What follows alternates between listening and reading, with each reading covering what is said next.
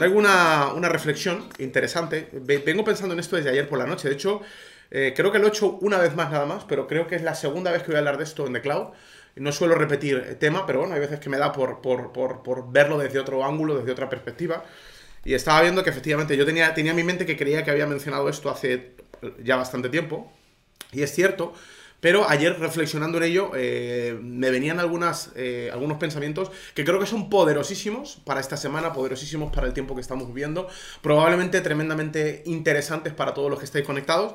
Y son desde otro ángulo, pero ya hemos hablado de, esta historia, que es una historia que está narrada en la Biblia, ya sabéis que usamos la Biblia como un libro, bueno, pues Mm, si no eres una persona de fe, al menos misterioso, raro porque contiene todo el crecimiento personal, todo el contenido comunicacional, empresarial, familiar que, que se conoce. De hecho, es espectacular ver cómo una y otra vez, bueno, pues diferentes elementos eh, mencionados en la Biblia, bueno, pues tienen sentido a día de hoy y siguen sin, sin poder ser negados. Y esta historia está narrada en el libro de Segunda de Samuel. Yo no suelo hablar mucho de historias muy antiguas, porque evidentemente la Biblia está escrita hace muchísimo tiempo. Pero es curioso, además con el tiempo que estamos viviendo, ¿no? Eh, a, nivel, a nivel social, con todo lo que está pasando en- en el Medio Oriente. Pero eh, es curiosa esta historia porque eh, es una historia que creo que eh, es tremendamente utilizable, es tremendamente válida para el día de hoy. Porque es la historia de alguien muy conocido, probablemente alguno lo hayáis escuchado, que es el rey David, y alguno dirá, ¿Cómo se puede hablar de espiritualidad? ¿Cómo se puede hablar de algo que me sirva para mi vida, para mi empresa, para mi familia, para mis decisiones del día a día en algo tan lejano, tan antiguo, ¿no? Bueno, aquí hay una historia muy interesante que está narrada, como digo, en 2 de Samuel capítulo 11. Y lo voy a leer muy rápido, ¿vale? Acordaros que la Biblia suena un poco, bueno, pues no suena actual porque está escrita hace mucho tiempo, pero lo voy a leer rápido, ¿vale? Dice, aconteció que al año siguiente, en el tiempo que los reyes salen a la guerra, que David envió a Joab y con él a sus siervos y a todo Israel, y destruyeron a los amonitas y sitiaron a Rabá, pero David se quedó en Jerusalén. Y sucedió que un día, al caer la tarde, se levantó David de su lecho y paseaba sobre el terrado de la casa real y vio desde el tejado, desde el terrado, perdón, a una mujer que se estaba bañando, la cual era muy hermosa, envió David a preguntar por aquella mujer, y le dijeron, aquella es Betsabé, hija de Liam, mujer de eh, Urías Eteo. Y David eh, envió mensajeros y la tomó y vino a él y durmió con ella. Luego se purificó de su inmundicia y se volvió a su casa y concibió a su mujer y envió a hacerlo saber David diciendo, estoy encinta. Bueno, una historia casi digna de telenovela, pero eh, para mí tiene varias cosas muy interesantes. Por hacer un pequeño resumen en palabras actuales, David, un tipo conocido por ser un rey de Israel, un tipo eh, económicamente muy potente, alguien, bueno, la famosa historia de David es con cuando reventó al gigante, ¿no? Un chaval que había sido muy humilde, un chaval eh, reconocido, de hecho es, es uno de los personajes históricos por excelencia de- del pueblo de Israel, o sea, históricamente, no solamente a nivel eh, Biblia, es un personaje muy, muy relevante, y este tipo es conocido por, bueno, por sus capítulos brillantes. Este hombre fue literalmente un hombre brillante, de hecho, repito, marca la historia de un pueblo. Ahora, vamos a analizar esta mañana sus capítulos oscuros, de hecho, mm, su- sus mm, mm, probablemente su historia negra, su leyenda negra, que todos la tenemos y todos la han tenido, ¿no? De hecho, eh, eh, eh, la reflexión de esta mañana yo la había llamado evitando nuestros capítulos oscuros, ¿no? O evitando tus capítulos oscuros.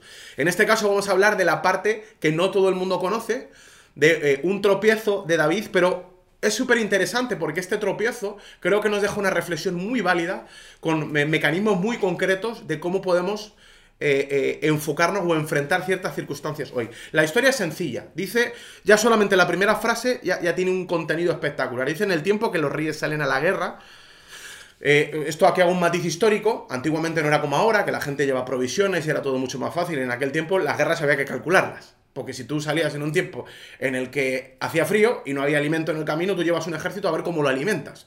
La logística era, era, era- mucho más compleja. En aquel tiempo había una etapa en la que quizás, bueno, pues eh, eh, por el tema de, la primavera, de hecho era la primavera, bueno, pues había frutos que florecían y, esos frutos permitían al ejército alimentarse. Es decir, eh, la- las condiciones del momento, su tiempo o el tiempo que estaban viviendo en ese, en ese instante en Israel era un tiempo propicio para la guerra. Y alguno dirá, ¿cómo se va a hablar de guerra? No, lo voy a llevar a algo, algo, algo ambiguo, pero, pero, pero, pero, pero quiero narrar la historia. O sea, era un momento en el que había un enfrentamiento y eh, de todos los momentos del año en el que era más difícil enfrentarse a un ejército, este era el momento, en este caso, en el que era más fácil o era, o era el momento propicio. Dice, en el tiempo en que los reyes salen a la guerra, que David envió a Joab. O sea, David que era rey. O sea, esto es casi una, una secuencia sencilla de entender. En el tiempo que los reyes eran en la guerra, hubo un rey que no salió. ¿No? David era rey y era el tiempo que los reyes salen a la guerra. Lo que a priori debería pasar en el tiempo que los reyes salen a la guerra es que uno de los reyes más populares y más importantes de la época saliera a la guerra. De hecho, matiz histórico, Israel estaba a patadas como siempre. De hecho, aquí ya está el conflicto de hoy. No quiero entrar en, análisis políticos ni, ni, militares, pero bueno, aquí ya había un conflicto literalmente entre los filisteos o los pueblos, futuros filisteos, pueblos de Amón e Israel. O sea que esto, fíjate si viene desde atrás. Y de hecho había habido un conflicto muy, muy potente y Israel iba a ir a combatir. O sea, había un, había un momento de conflicto en el que el pueblo iba a combatir. Y dice esta historia que David, en lugar de ir, repito, en el tiempo que los reyes salen a la guerra, él no salió. Él envió, ojo, envió a Joab, que era su, su general. Envió a alguien a pelear por él. De hecho, fíjate qué curioso, porque dice, y destruyeron a los amonitas. O sea, que envió a alguien y ganaron. O sea, no le fue mal. Ahora, ojo porque, porque aquí, repito, se va a iniciar una, una, una, una, espiral de destrucción o de capítulos oscuros de David, pero no olvidemos eh, que, esto, que esto quede en nuestra mente, que él debería haber estado en la guerra. Él no, desde, desde eh, los primeros matices del primer versículo ya vemos que el, probablemente el primer problema de David es que no estaba donde tenía que estar. Ah, tenía un problema de ubicación, estaba desubicado. Era un tiempo en el que él tenía que haber ido a la guerra. De hecho, si hubiera ido a donde tenía que ir, dice la Biblia que destruyeron a los amonitas, solo que lo mismo, hubiera vuelto con una victoria.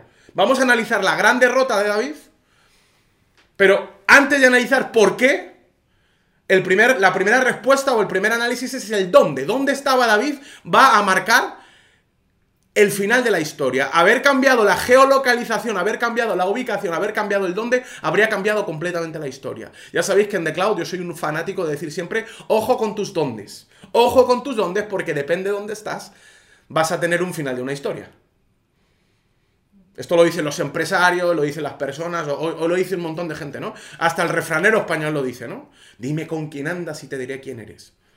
El crecimiento personal se pasa al juego y dice, no, dime con quién andes y te diré lo que te espera.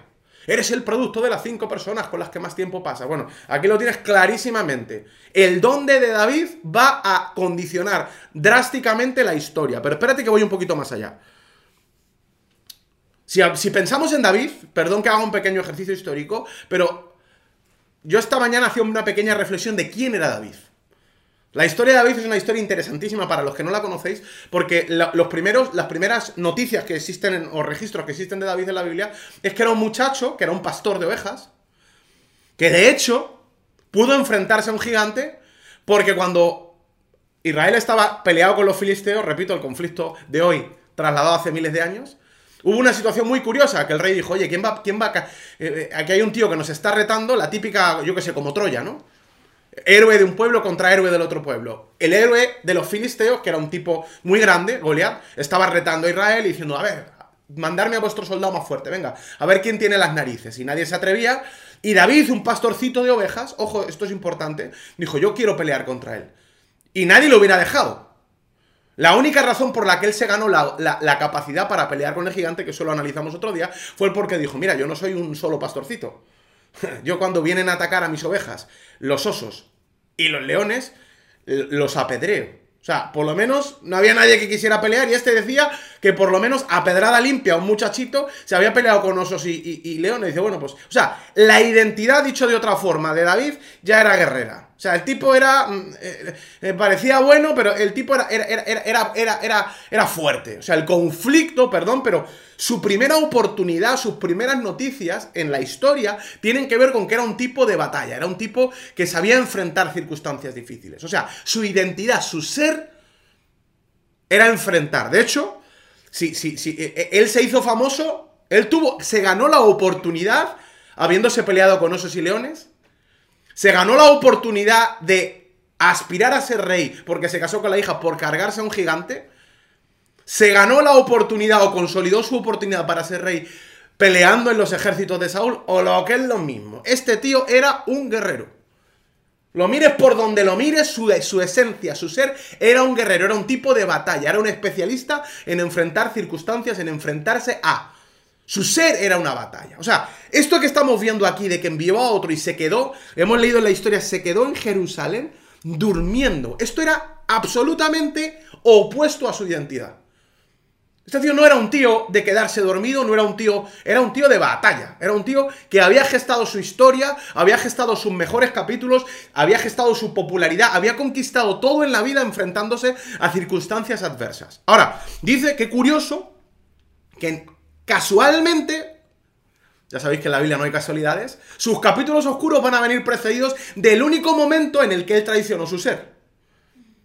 Su ser era, yo soy un tío de batalla, yo me enfrento a circunstancias, yo, yo, he nacido en el conflicto, he nacido para conquistar, era un conquistador nato.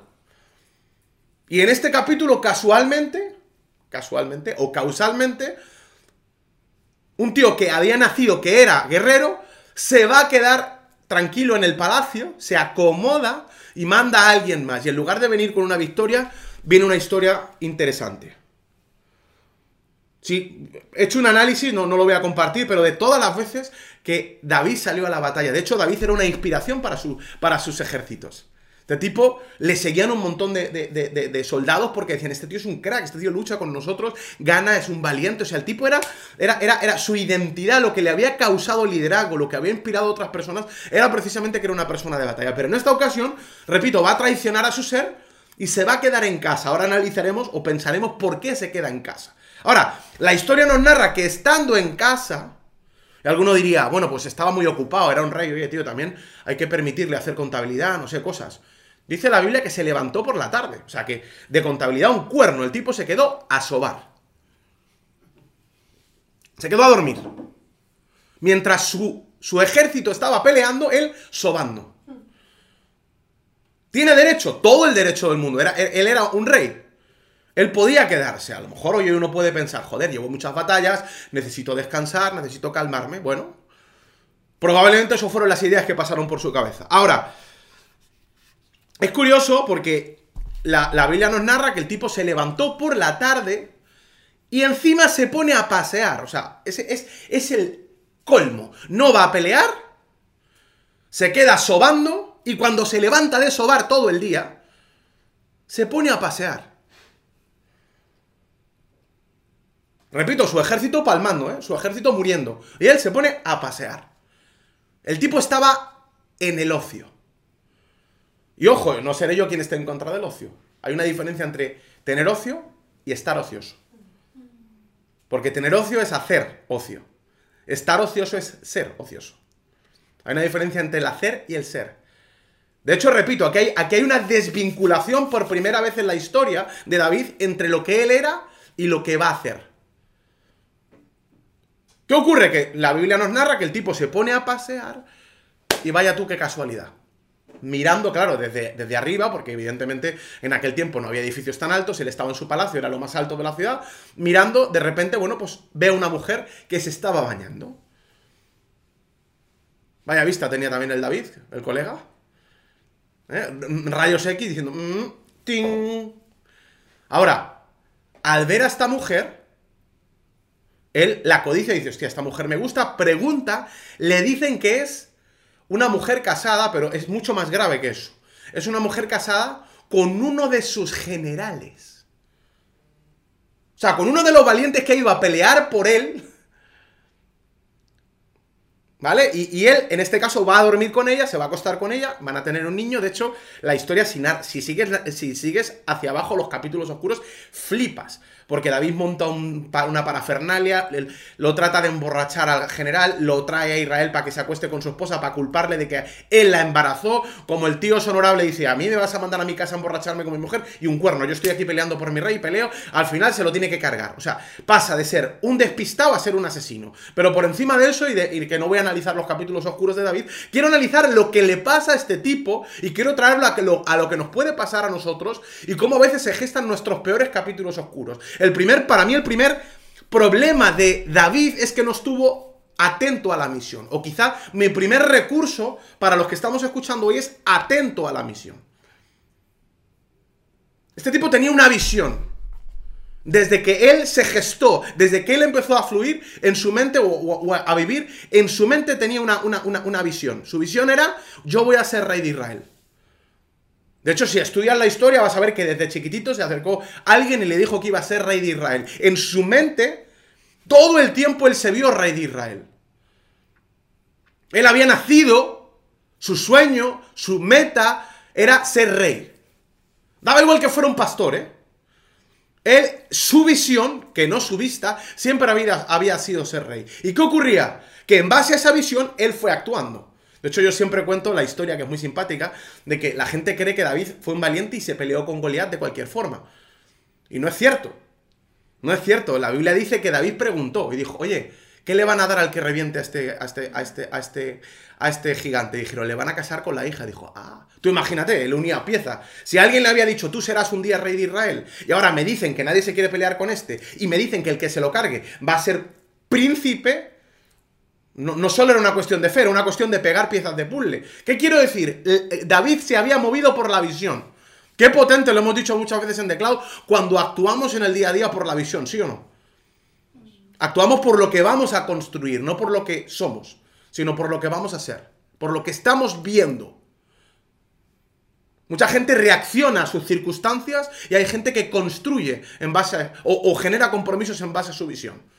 David había gestado su vida en base a la visión. Él sabía lo que quería hacer. Daba igual si en ese momento era un pastor, daba igual si solo tenía una onda en las manos, a él le daba igual. Él tenía claro lo que veía, cómo se veía a sí mismo proyectado en el futuro. Él había capturado, había, había, entendido la visión de Dios para él y él paso a paso, historia a historia, capítulo a capítulo, había gestado una historia que ahora mismo ya le tenía absolutamente consolidado como uno de los reyes importantes y uno de los personajes más relevantes de la historia de Israel. Ahora, de repente, un día, Su visión siempre había estado vinculada a su misión. Es decir, él hacía en base a lo que quería ser. Su ser y su hacer estaban perfectamente vinculados. Yo quiero ser rey. ¿Y qué hacen los reyes? Salen a la guerra. Él había sido, él, había tenido una perfecta vinculación entre lo que era y lo que hacía. Ahora, en este momento va a ocurrir algo. Va, va a abrirse una grieta entre lo que él era y lo que él hacía. Él se le va a olvidar la misión. Sería muy fácil empezar a narrar capítulos oscuros y decir, es que David la cagó con la mujer. Es, que es mucho más grave que eso. El primer problema de David no es que, se dejó seducir o, que, perdió la moral o que perdió la integridad. Eso viene después. El primer problema de David es que se había olvidado de su misión. No sé si por ego, no sé si porque lo había conquistado todo, no sé si porque ya, ya, ya estaba desmotivado, ahora lo analizaremos. Pero el primer problema de David es que estaba desubicado, pero estaba desubicado, estaba lejos de su donde por una sencilla razón, porque no estaba prestando atención a su misión. A ver, una, una cosa, ¿qué soy yo? ¿Yo qué soy? ¿Cuál es mi visión? ¿Hacia dónde estoy persiguiendo? ¿Yo quiero construir un negocio? ¿Yo quiero construir una familia?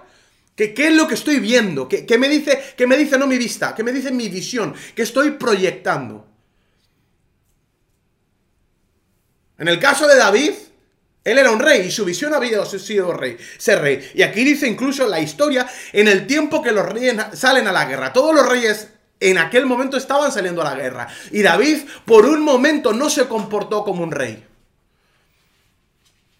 Traicionó su visión o desvinculó su visión con la misión. No sé cuántas veces nos pasa esto a nosotros, ¿no? Que traicionamos la visión a través de la misión. David había dejado de luchar por ser. Él toda su historia había luchado por ser el rey, por ser una inspiración, por ser ese hombre que, que, todo el mundo visionaba, que él visionó cuando nadie lo vio y Dios lo había llevado ahí, pero él ya dejó de, aquí iba a dejar de luchar. Ahora, déjame decirte esto, no sé cómo te suene, y espero que lo puedas analizar, pero yo pensaba esta mañana esta reflexión y de hecho me gustaba esta frase y la voy a patentar. Cuando dejas de hacer lo que eres, empiezas a ser lo que haces.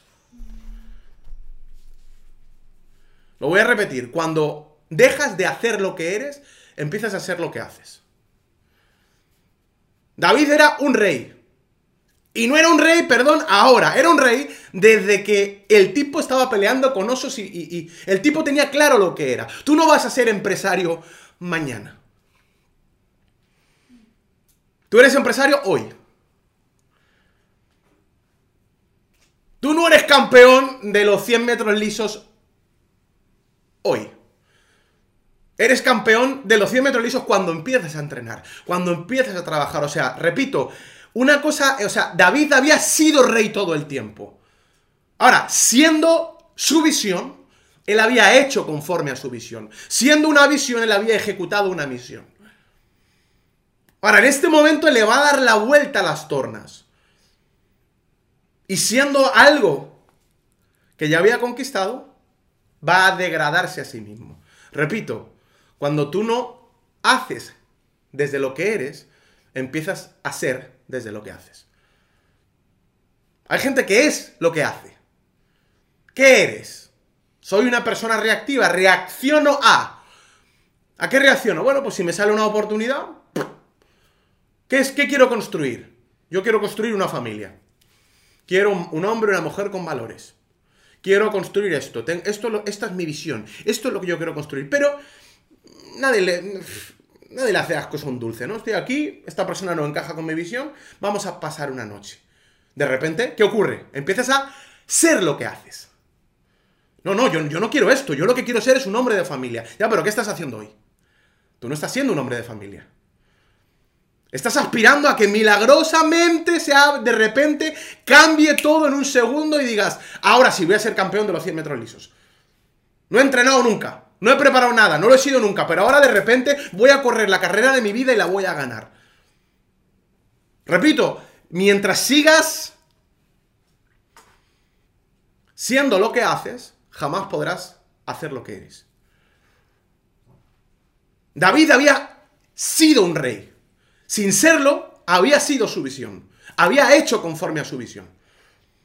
Y por primera vez va a hacer exactamente lo opuesto. Va hacer lo que está haciendo. Ahora, mira qué interesante. David evidentemente estaba en el sitio incorrecto. Es que esto es, esto, mira, esto, es poco popular lo que voy a decir, pero creo que es una reflexión muy potente. Mira, me encantaría decir que la vida es sencilla. Yo sé que hay filosofías allá afuera que dicen que la vida tiene que ser sencilla, que es fácil. Yo le pido a esa gente que se lo explique a la naturaleza que se lo explique a los partos, que se lo explique, que se lo explique, porque es que nada de lo que vemos a nuestro alrededor creado usa esa lógica. Tú no vienes al mundo por, por, por, una flor que cae del cielo y tú vienes cantando. Así no vienes al mundo. Me encantaría decirte que, que, esa filosofía de que todo tiene que ser placer es real. Pero, pero repito, quien tenga esa filosofía, que se lo explique a la naturaleza que se lo explique la naturaleza, porque hay, una lógica de lo creado y tenemos dos formas de, comportarnos ante lo creado, tratar de cambiar lo creado o, adaptar las reglas. Tenemos dos formas de pelearnos en el mar. O nos quejamos porque sopla el viento o desplegamos las velas, una de dos. Es que no debería soplar el viento hacia el sur. Bueno, pues quéjate, quéjate con el viento, te peleas con el viento y mientras te ahogas. O dices, oye, yo despliego las velas. Ahora, ¿Qué quiero decir con esto? Ojo porque esto es interesante. Me encantaría decirte que a nivel familiar, a nivel empresarial, a nivel vida, tú vas a poder dejar de ser. Pero ¿sabes lo peor de todo? Te guste o no, el ser es una batalla. Alguno dirá, qué historia tan fea esta que ha escogido Israel, que nos habla de la guerra, de la batalla. Perdóname que te lo diga, pero la identidad humana, hasta el último poro de nuestro ser, está en conflicto. No estoy a favor de la guerra, no estoy diciendo eso, ¿eh? Estoy diciendo que todo es una batalla. Nos guste o no, cualquier decisión es una batalla. Esto es muy sencillo. Tú no puedes no ser. Desde el mismo instante en el que eres, no puedes elegir no ser. Puedes elegir ser una cosa o ser otra. Y en el mismo instante en que hay un lado y otro, va a haber conflicto. Cualquier análisis espiritual, unos lo llamaron yin yang, otro eh, el yin y el yang, otros el bien y el mal, la oscuridad, las tinieblas, desde el mismo instante en que existe un polo, existe el otro. Y desde el mismo instante en que hay dos polos hay una batalla. Esto, sé que no es popular. Ahora, mira lo que dice, hay un versículo maravilloso en Mateo 2. Dice, el que no está conmigo, contra mí está. Y el que conmigo no recoge, desparrama. O lo que es lo mismo, volviendo a David, me encantaría decirte que puedes tomarte un año sabático en ser... Pero te tengo que decir que el año sabático no existe.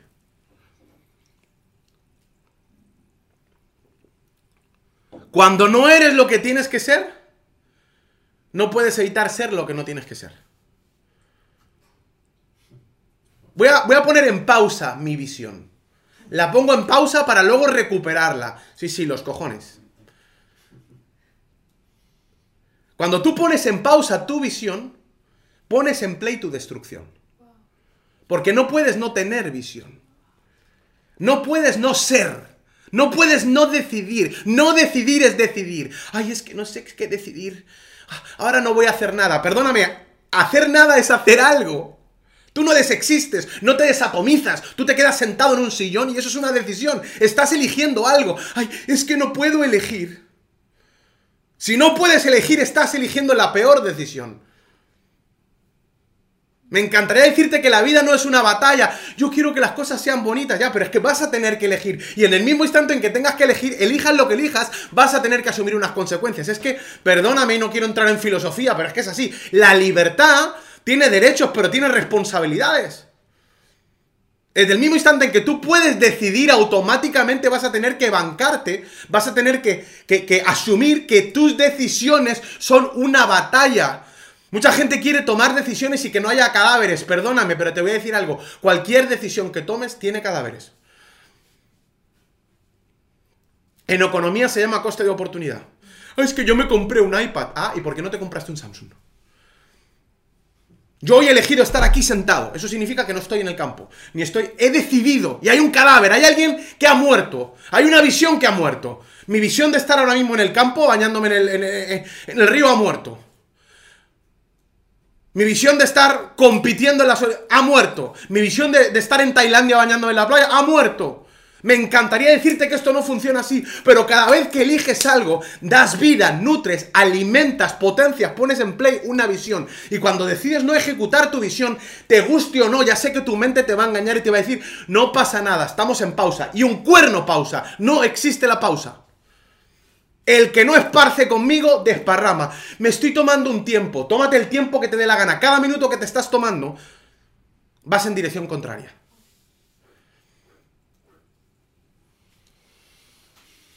Qué mal cae Israel hoy.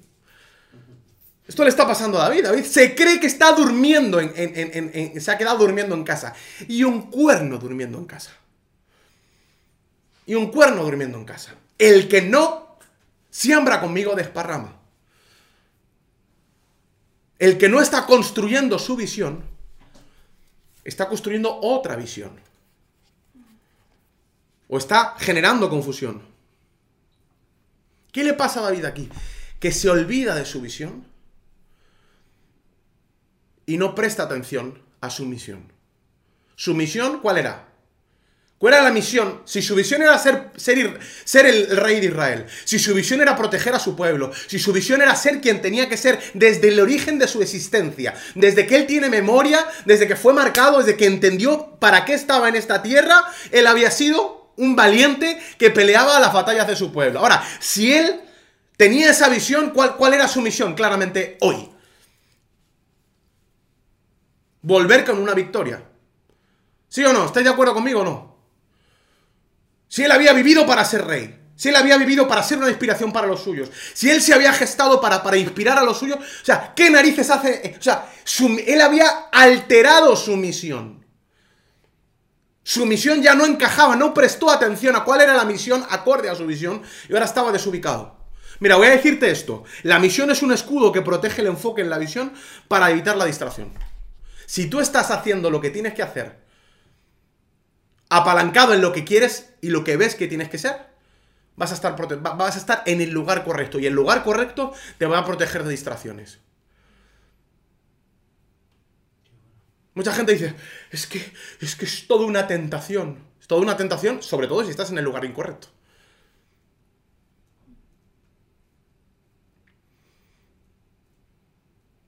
Es que tengo muchas tentaciones, es que hay muchas mujeres bonitas en el mundo, sí. No, yo no estoy, no estoy en contra. Hay muchas mujeres bonitas en el mundo. Ahora, si estás con tu mujer todo el puñetero día y no tienes ni tiempo de pensar, es, que no te da tiempo, es que estás tan enfocado en lo que, en la misión, en lo que estás construyendo. Yo no digo que alguien no pueda tropezar y, y que Dios nos ayude a todos y a todas. Pero hay una realidad. Si tú estás construyendo, si estás en la batalla peleando, la misión que te lleva a tu visión va a ser más difícil que veas lo que no tienes que ver. Que te ocurra lo que no te tiene que ocurrir. Que te pase lo que no te tiene que pasar. La decisión de David de desvincular su misión a la visión iba a ser catastrófica para él y para su pueblo.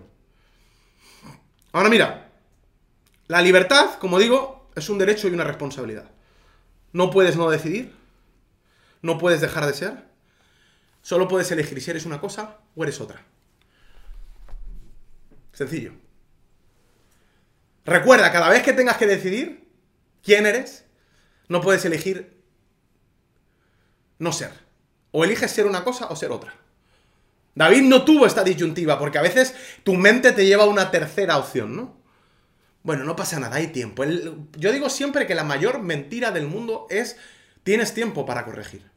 Esa es, esa es la mentira más terrorífica. Mira, no hay nadie, no hay nadie en la vida que, asuma, o, bueno, habrá gente deprimida, sí, gente ya en pero, pero hay un altísimo porcentaje de la población que tiene un problema, que es que no, no, está pensando en que no va a conquistar lo que quiere, está pensando que todavía tiene tiempo.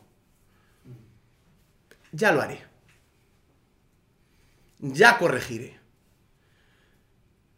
Ya, ya, ya vendrá un tiempo más favorable. Querido, no va a venir un tiempo favorable. Ya decidiré hacer las cosas mejor. Ya le daré tiempo a mis hijos. Ya le daré tiempo a mi familia. Ya me enfocaré en esto, ya me enfocaré. No vas a tener eso. Porque eso se va a producir en un donde correcto. Y para estar en un donde correcto vas a tener que tomar la decisión de que tu misión se vuelva acorde a tu visión. Ahora mira. Mira porque esto, esto se pone interesante. Ahora, dice, fíjate lo que dice el versículo siguiente. Dice, al caer la tarde se levantó David de su lecho. O sea, David había desvinculado su misión de su visión. Podríamos hacer aquí un análisis que estamos haciendo hoy. ¿Estamos siendo nuestra visión? ¿O estamos siendo lo que nos apetece ser? En este caso, él iba a ser sus emociones. ¿Qué le apetecía a David? Probablemente yo puedo empatizar con David. No es que David fuera un criminal. De hecho, tengo que decir esto. Nadie Ayer tenía una reflexión con alguien y le decía, vimos la película esta de Sam of Freedom, que por cierto la recomendamos a todos, y se nos pasaba por la mente decir, oye, ¿cómo el ser humano puede llegar a niveles de, degradación tan, tan lamentables? ¿Cómo alguien puede mm, eh, eh, eh, estar a ese nivel de, destrucción? Y, la respuesta, que la reflexión que yo hacía es, es paso a paso.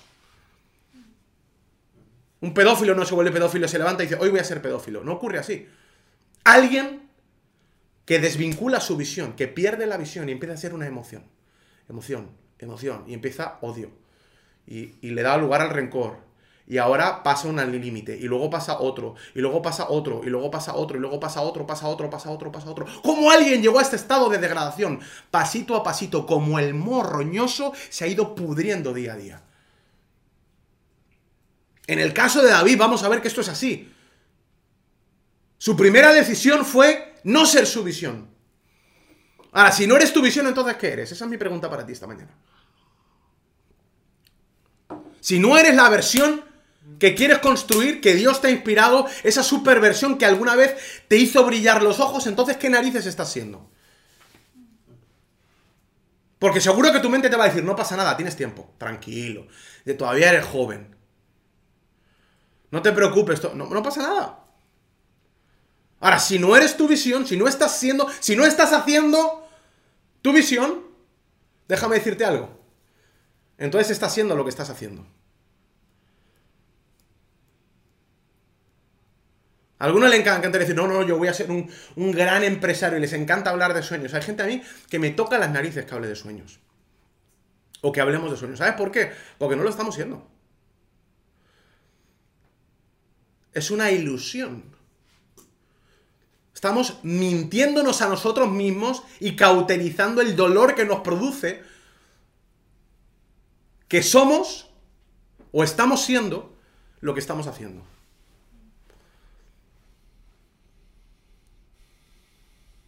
Es duro, ¿eh? Mírate ahora mismo, hagamos un ejercicio, mírate al espejo.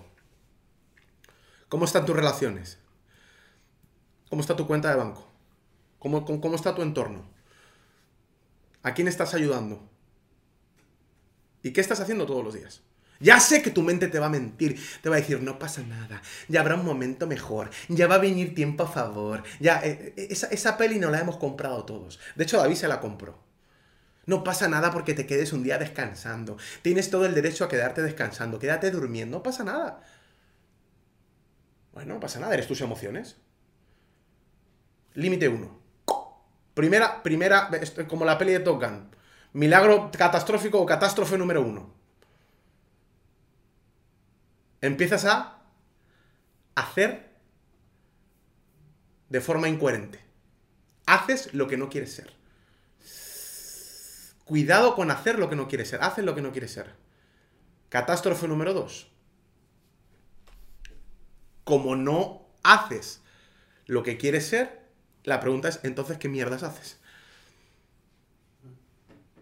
Si la visión no está al volante, la siguiente pregunta, vale, primer error, la visión no está al volante, pero entonces ¿quién conduce? ¿Por qué alguien tiene que conducir? Repito, la mente te va a decir, no, no hay nadie al volante, estamos parados. Ya luego volverá a entrar la visión y un cuerno. Por desgracia tengo que decirte que la vida no es así. Si la visión no está al volante, no te preocupes que las emociones van a tomar ese espacio vacío. No existe el trono vacío en tu corazón. No puedes dejar de ser. Ese volante que ya no tiene la visión, las emociones van a... El ego va a decir, perfecto, es mi gran oportunidad. La gran oportunidad que llevo soñando todo este tiempo. Voy al volante. ¿Qué le pasa a David? David se levanta, sobao, ¿Cómo pasa David de ser un super conquistador, un super valiente, inspirador para su pueblo, a un asesino? Es que no pasa a ser un asesino. Es que antes de ser un asesino es un manipulador. Y antes de un manipulador es un mentiroso. Y antes de un mentiroso es un perezoso. No pasa nada. Yo no soy tan malo. Hay asesinos por ahí. Bueno, date tiempo, no te preocupes. Date tiempo. No, te no menosprecies a tu ego que tiene un poder destructivo maravilloso. Somos unas máquinas maravillosas de potenciar cosas. Lo que potencias se va a expandir. Date tiempo. Hoy es un límite pequeñito que has cruzado. un poquito de visión que has traicionado. No te preocupes. Mañana habrá un poquito más. Y pasado un poquito más. Esto es lo que le pasó a David. Esta historia es, es, terrorífica. Metro a metro. David va a cambiar radicalmente la dirección de su vida. Ahora mira qué, ocurre. Claro, como no hay visión al mando, ¿qué ocurre? Que empieza el ego. ¿Y qué usa el ego? Las emociones. Varias veces hemos leído en declaro, el corazón es engañoso y perverso. Yo no estoy en contra de las emociones. Jamás he estado en contra de las emociones, son buenas. Ahora, estoy en contra de las emociones al volante, siempre lo digo. Está bien llorar, está bien reír, está bien estar enfadado. Ahora, está mal llorar, mal reír y mal estar enfadado de forma descontrolada.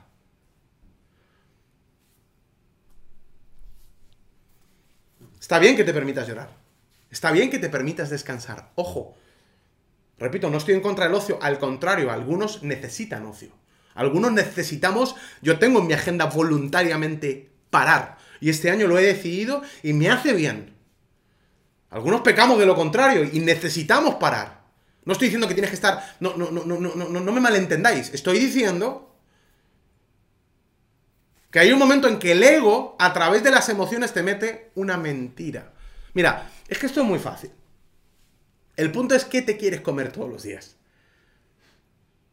Yo hacía un ejercicio esta mañana, lo pensaba y me reía, ¿no? Decía, esto es como, es como un metre mentiroso. O sea, si el metre te ha demostrado que te miente, ¿Por qué sigues llegando al restaurante a decir, sírveme lo que tú quieras? Yo no tengo problema en ir al restaurante, pero ¿por qué no pedir la carta? No estoy en contra de que, tus emociones aparezcan en el plato. y, y las sepas manejar. El problema es cuando esas emociones no las condiciona la visión, sino las condiciona el ego. ¿Sí o no?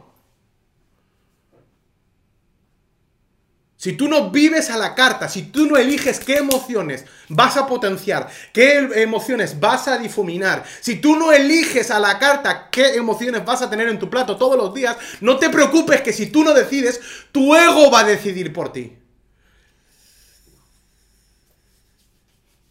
Tu ego va a decidir por ti. Si tú no conduces, tu ego va a conducir por ti. Y ya te ha demostrado tu ego que miente. Que te dice que eres mucho más que los demás o te dice que eres poco, nada. Ya te ha demostrado que tu ego te dice, no te quieren. O te dice, todo el mundo te admira, eres el puñetero amo del mundo. Donde andas el suelo florece. Como tu ego nunca te ha mentido, ¿por qué no decirle, sírveme lo que te apetezca? ¿Qué le va a pasar a David? ¿Cómo pasa David de ser un superhéroe no de, Marvel, pero un, héroe superlativo, un héroe remarcable de la historia a ser un asesino. Muy sencillo. Le quita el volante a su visión y su misión empieza a ser condicionada. De hecho, vas a ver porque es un espectáculo. El último punto para mí es impresionante. De hecho, me ha golpeado durísimo, muy bonito. ¿Qué le pasa a David? ¿Qué le pasa a David? ¿Por qué, ¿Por qué se tuerce así? Muy sencillo. Ha puesto las emociones al volante. ¿Y cuáles son las preguntas que puedes poner? Que puede haber? Pues no sé, ¿qué, le podía pasar a David? No sé, analizando esta mañana. Pereza. ¿Podría ser pereza? ¿Creéis que podría ser pereza? A ver, chat. ¿Pereza? ¿Puede ser pereza? ¿Sabes por qué le da pereza? Porque no está en la guerra. Cuando tienes un tío persiguiéndote con una espada, se te quita la pereza echando hostias. ¿Sabes el mejor truco para la pereza? Un tío cogiéndote del cuello intentando matarte. Se te acaba la pereza, pero así.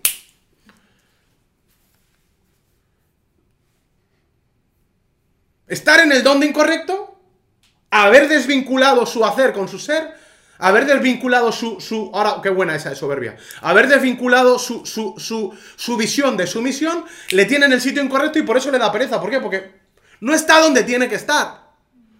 No está siendo su visión, está siendo su emoción. Ha salido del, lugar y ya estando desubicado, puede tener pereza.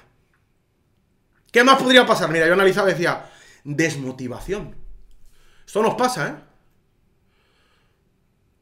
Desmotivación, sí te puede pasar. ¿Qué es, ¿Qué es la palabra desmotivación? Falta de motivos. Desmotivo, sin motivo. Ya lo has conquistado todo. ¿Ya para qué? Ya me he peleado, ya lo he conquistado, ya soy rey de Israel, ya lo he logrado. Falta de motivos. ¿Sabes por qué tiene falta de motivos, eh, David? Porque está en el sitio incorrecto. Si tú ves a tu gente a tu alrededor que está muriendo por una visión, te aseguro que, que esto te lo dice alguien que en algunos aspectos a veces me ha tocado ser el motivador y es muy difícil ser el motivador porque nadie te motiva.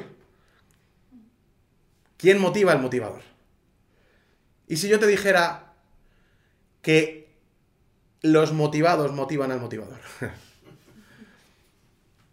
Tú vas a la guerra con tu ejército y ves a tu gente pelear por una visión, dices, pero. No, sé si habéis visto esa imagen que hay por ahí por, por, las redes sociales que dice: Estuve a punto de rendirme hasta que vi quién venía detrás. Y es un león con un leoncito chiquitito, ¿verdad? Si David hubiera estado en la batalla, viendo cómo su ejército peleaba, cómo luchaban por, por, por libertad, por, por algo más, la motivación de otros lo había contagiado, pero estaba solo. Mira, una de las características de los capítulos oscuros es que te van a ir aislando. David, en lugar de ir con su ejército a pelear con los motivados, no solo se desubicó, sino que se aisló. Se quedó solo, él salió a pasear solo. Te digo más, si hubiera estado con su esposa paseando por la terraza, no digo que no hubiera mirado a Betsabe, pero le hubiera caído un cate en la cabeza así, ¡pa! Se le hubiera quitado la tontería. Estaba aislado, estaba solo. Ahora mira. Yo digo esto, quien... está construyendo en familia siempre tiene motivos. Por eso la familia es tan poderosa. La pregunta es, ¿de quién estás rodeado? Volvemos al dónde. ¿Tienes gente a tu alrededor que te motiva? ¿O estás aislado?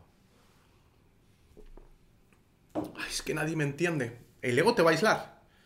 Por eso el ego es una estrategia tan sumamente destructiva y oscura. Porque creerte el mejor te aísla. Creerte el peor te aísla. Y mientras estés aislado, no va a haber personas que te motiven. En este caso no es ni siquiera un problema de malas alianzas, es un problema de que está aislado. Ojo con aislarte, querido. Ojo con meterte aislado. Hace unas semanas hablaba con alguien que me decía, mm, mm, voy a pasar mi, estoy pasando mi, no me dijo ni a en bicicleta, pero lo voy a decir así, estoy pasando mi proceso y te decía, no te aísles, no se te ocurra aislarte. Porque vas a perder los motivos. Y si pierdes los motivos, vas a perder la motivación. Y vas a poner la emoción al mando. Y si la emoción conduce al mando, el accidente está asegurado. Si estás peleando en la batalla, no te da tiempo a tener pereza. Es decir, me cachis en la mar. Es que hay que sacar esto adelante. Es que si no muero, es que si no me cortan el cuello. No estoy diciendo que te estreses, ni estoy diciendo que no pases duelos, por favor, no, no, no malinterpretamos lo que te estoy diciendo. Hay tiempo para todo, este era el tiempo para salir a la guerra. Lo que te estoy diciendo es que si David hubiera estado en el lugar correcto, o una gran herramienta, un gran mecanismo para evitar la pereza es estar en friega, dirían los mexicanos. Estar en la batalla, estar, en, luchando. ¿Qué, hace cuánto que no peleas una batalla? Si estuvieras en la batalla, no solamente tendrías cero pereza, sino también estarías motivado porque estarías con otros peleando. Si yo te dijera que pelear con otros va a, a, rejuvenecerte, ¿sí o no, de cruz? ¿Sí o no? A ver, quiero ver, quiero ver el chat si es cierto o no. ¿Te rejuvenece? te, remotiva. ¿Por qué te remotiva? Porque hay motivos. Quien trabaja en familia, quien construye en familia, quien construye en equipo, encuentra motivos. David estaba desmotivado. Entiendo que estés desmotivado. No estás mal estar desmotivado. El problema es quedarte en la desmotivación o moverte bajo la desmotivación. ¿Estás desmotivado? Perfecto, encuentra un motivo. Vete a la batalla, a ver si te motivas. Y si está nuestro, busca la forma de remotivarte. Y esto es una pelea, nadie dice que esto va a ser un botón. Aprieto el botón, ya estoy motivado. No. Ahora, en el sitio incorrecto, aislado, vas a ser víctima de tus emociones. Vas a ser víctima de tu ego. De hecho, voy a decir más, más allá. Vas a ser víctima de tu ego usando tus emociones en tu contra. Porque las emociones son un mecanismo. Si tu visión no conduce tus emociones, va a ser tu ego.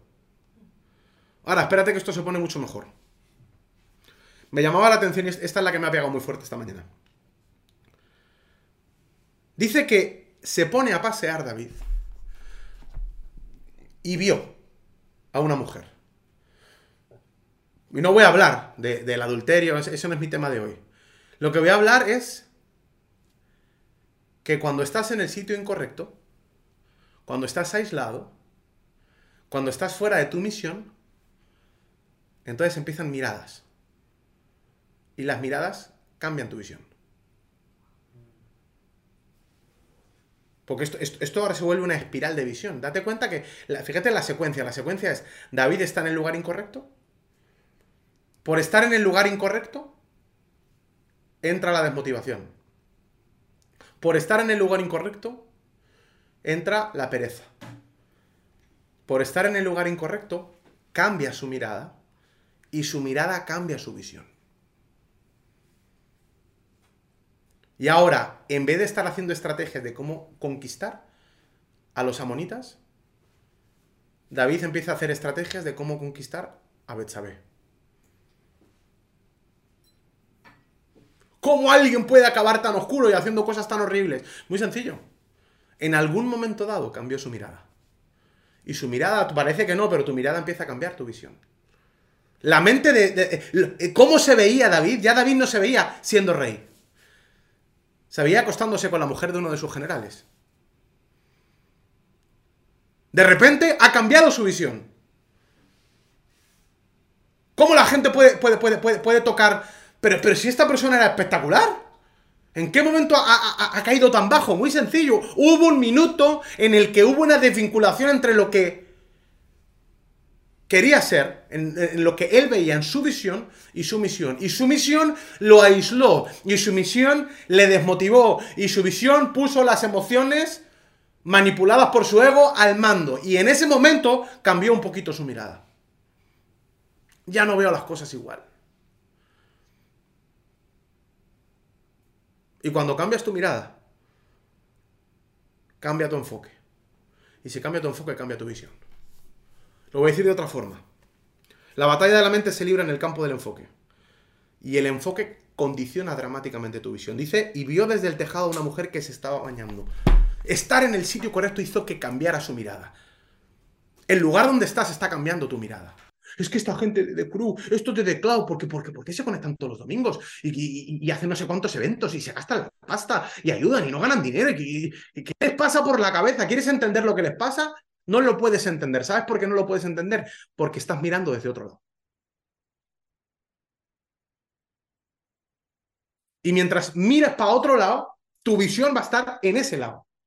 Tu visión va a condicionar tu enfoque y tu enfoque va a condicionar tu visión. David no se ha dado cuenta, pero está en una espiral de cosas que le están pasando. Ha cambiado su mirada. ¿Por qué decimos eh, este fin de semana que acabamos de pasar? ¿Cuántos de los que han estado este fin de semana pueden decir que ha cambiado su mirada? Hemos vuelto diferentes. ¿Por qué? Ah, es que es magia les pegan con un tronco ahí, se, se, nifan, se nifan las plantas, no, no tiene que ver con nifar ni con comer, ni con, no, tiene que ver con tan sencillo como en lugar de mirar a donde estábamos mirando, de repente miramos otra cosa, y cuando miramos otra cosa, de repente vemos otra cosa, y cuando vemos otra cosa, nos enfocamos en otra cosa, y cuando nos enfocamos en otra cosa que tiene que ver con la visión, al final te das cuenta y dices, ostras, es que no sé por qué, no me apetecía venir a la batalla, pero he venido con mi ejército, he inspirado a esta gente, vengo motivado y vengo a celebrar una victoria, pero en lugar de que eso ocurriera, he dejado que mi misión se desvincule de la visión. Yo tenía que estar en la guerra. He comprado el argumento de que hay tiempo, de que no me juego la vida en cada decisión. Me encantaría decirte que la vida no es intensa. Pero la vida va a ser intensa. Tú vas a decir qué tipo de intensidad hay en tu vida. La intensidad de pensamientos de fracaso, hay gente que cree que su vida no es intensa, pero es bastante intensa. Estar en tu casa sentado en el sofá sintiendo que no vales para nada, eso, ese sentimiento es bastante intenso.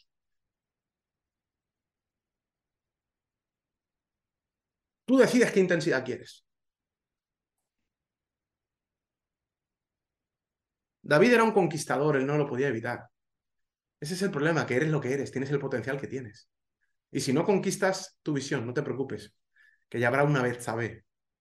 Ya habrá un tropiezo en el camino en el cual te vas a regodear. En este caso, repito, es que, es que la secuencia es, es, dramática, porque es, es, es no es solamente adulterio, es, es, es, la deslealtad de alguien que está luchando por ti en el campo de batalla y, le levantas a su mujer y lo manipulas y la dejas embarazada y te lo cargas. O sea, no, o sea es, absolutamente denigrante y, condenable de todos los puntos de vista. Es deslealtad, mentira, adulterio, manipulación, asesinato. O sea, David ha ido, va a pasar de espiral hacia abajo límite tras límite. ¿Y dónde está el problema? El problema está en que no se ha dado cuenta que la vida es más intensa de lo que él cree que él tiene que estar en la batalla. O eres consciente de que hay una batalla y no puedes descansar. Puedes descansar para recuperarte, pero no puedes descansar de construir la visión. Me gustó mucho una reflexión que me hacía en la universidad un rabino, me decía, bueno, una persona con conocimientos rabínicos, no era un rabino, pero me decía, mira, es interesante esta reflexión que hacemos los judíos cuando hablan del día de descanso. Dice, los judíos no descansan porque están cansados. Descansan para no estarlo. Y es muy potente. Cuando tú descansas para la visión. Yo estoy intentando conseguir eso en este último tiempo. Es decir, voy a descansar, que me cuesta encontrar los espacios, para poder ser eficiente en lo que tengo que ser. Voy a descansar para estar a mi mejor versión.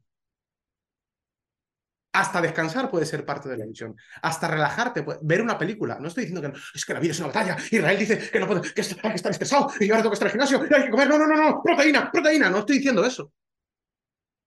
No estoy diciendo eso. De hecho, la Biblia no dice eso. Te podría tirar varios versículos. Te estoy diciendo que qué estás haciendo. Hasta un momento con tu esposa, con tu marido, hasta un momento de, conexión, hasta una película, hasta una situación de familia. ¿Qué estás construyendo? ¿Estás construyendo con sabiduría? Perfecto. El problema es que David no se quedó estratégicamente. David se desubicó y esa desubicada trajo para él destrucción. De hecho, esta historia, si analizas las consecuencias de esta historia, es, es, impresionante. Porque Betsabé va a ser una mujer clave, no solamente en la historia de, David. O sea, este, este, tropiezo no va a definir a David. David sigue siendo el rey David, la gente sigue recordando a Goliat. Este capítulo no lo conoce todo el mundo. O sea, ese error no lo definió. Pero sí lo marcó para el resto de su vida. De hecho, no solo le marcó a él, marcó a su familia, que tuvo enfrentamientos en sus hijos. Unos capítulos después, dos de sus hijos están peleando por esta situación. Y no solo eso. El propio pueblo de Israel fue condicionado por esto. De hecho, la partición de Israel y Judá viene por esta situación. este hombre, por, por este tropiezo, va a heredarle conflictos a sus hijos. Repito, no le definió, pero dejó una huella imborrable en su vida. Ojo con las huellas imborrables.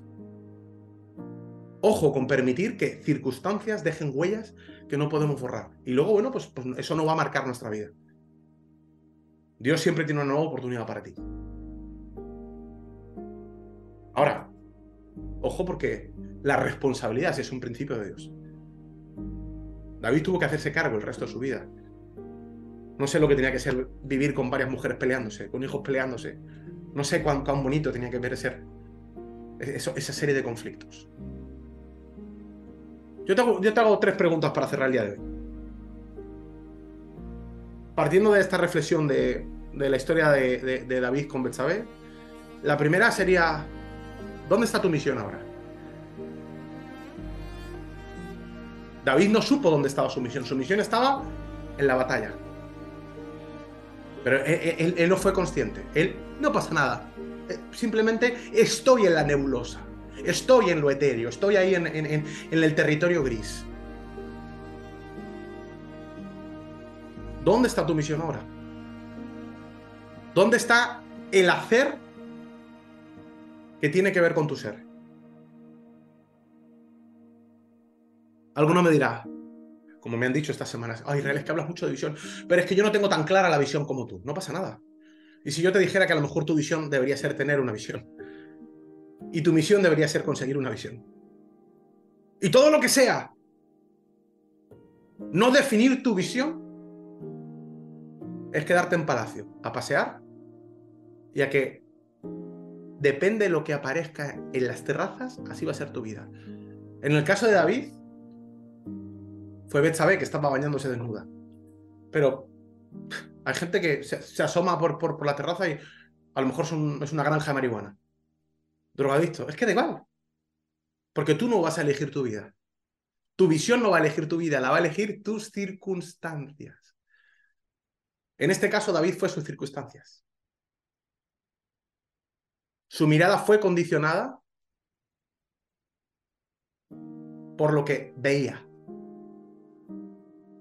Y veía lo que veía porque estaba en el lugar incorrecto. Yo seguro que hay gente ahora mismo que, compra, no es que yo pienso de esta forma. Piensas así porque miras desde donde miras. Y miras desde donde miras porque estás enfocado en lo que estás enfocado. Es que estoy desmotivado. Bueno, ¿y vas a hacer algo con ello o no? ¿Qué estás esperando? Solo te vas a poder motivar en el lugar correcto. Es que, es que, es que, es que tengo pereza. Ya lo sé, está bien. Vete, vete a la batalla. Repito la pregunta, ¿dónde está tu misión ahora? ¿Tu misión o tu hacer está siendo acorde a lo que quieres ser? ¿O lo que quieres ser viene dado por lo que estás haciendo? ¿Qué eres? Es que yo quiero ser millonario, quiero ser empresario, perfecto. ¿Qué estás haciendo ahora? ¿Te gastas la pasta? Todavía no estás siendo millonario, estás siendo un mendigo. Es que quiero ser inteligente financieramente. Entonces, ¿lo vas a hacer bien o, vas a ser acorde a lo que... O sea, ¿qué, dice? ¿Qué, o sea, ¿qué dice la gente que sabe dinero? ¿Gastas en cosas que no necesitas para impresionar a gente que no conoces? No vas a ser hábil financieramente. Y o dejas de confundir la misión, o vas a estar en el lugar correcto todo el rato mirando lo que no tienes que mirar, enfocándote en lo que no te tienes que enfocar y sembrando en una división, en una destrucción, en una confusión en lugar de en tu visión.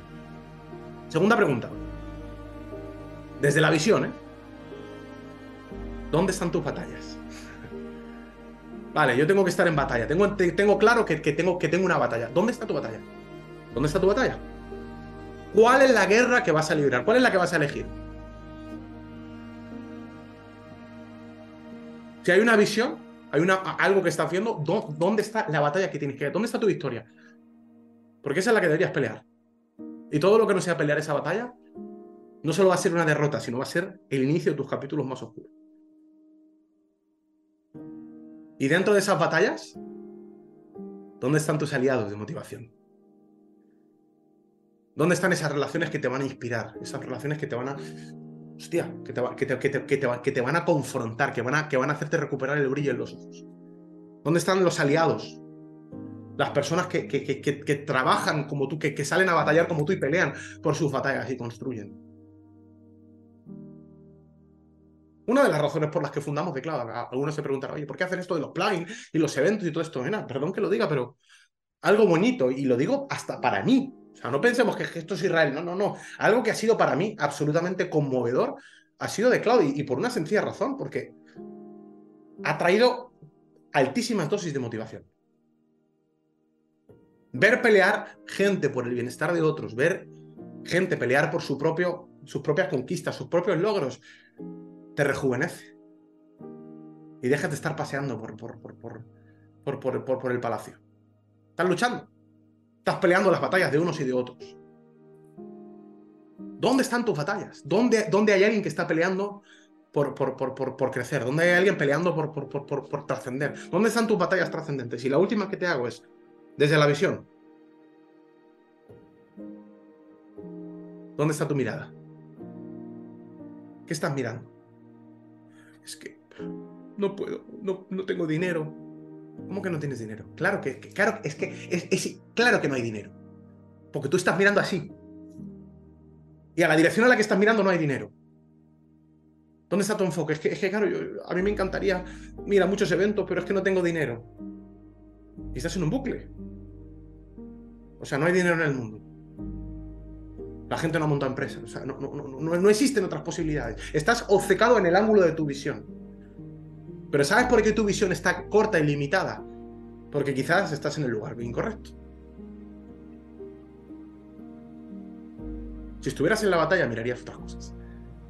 A lo mejor no puedes cambiar todavía tu mirada, pero puedes cambiar tu ubicación. Es que no lo puedo ver, yo no puedo ver cómo. No sé cómo voy a conseguir una familia. No pasa nada, no tienes que verlo. Tienes que creerlo. Pero es que no puedo creerlo. Bueno, dice la Biblia que la fe viene por el oír.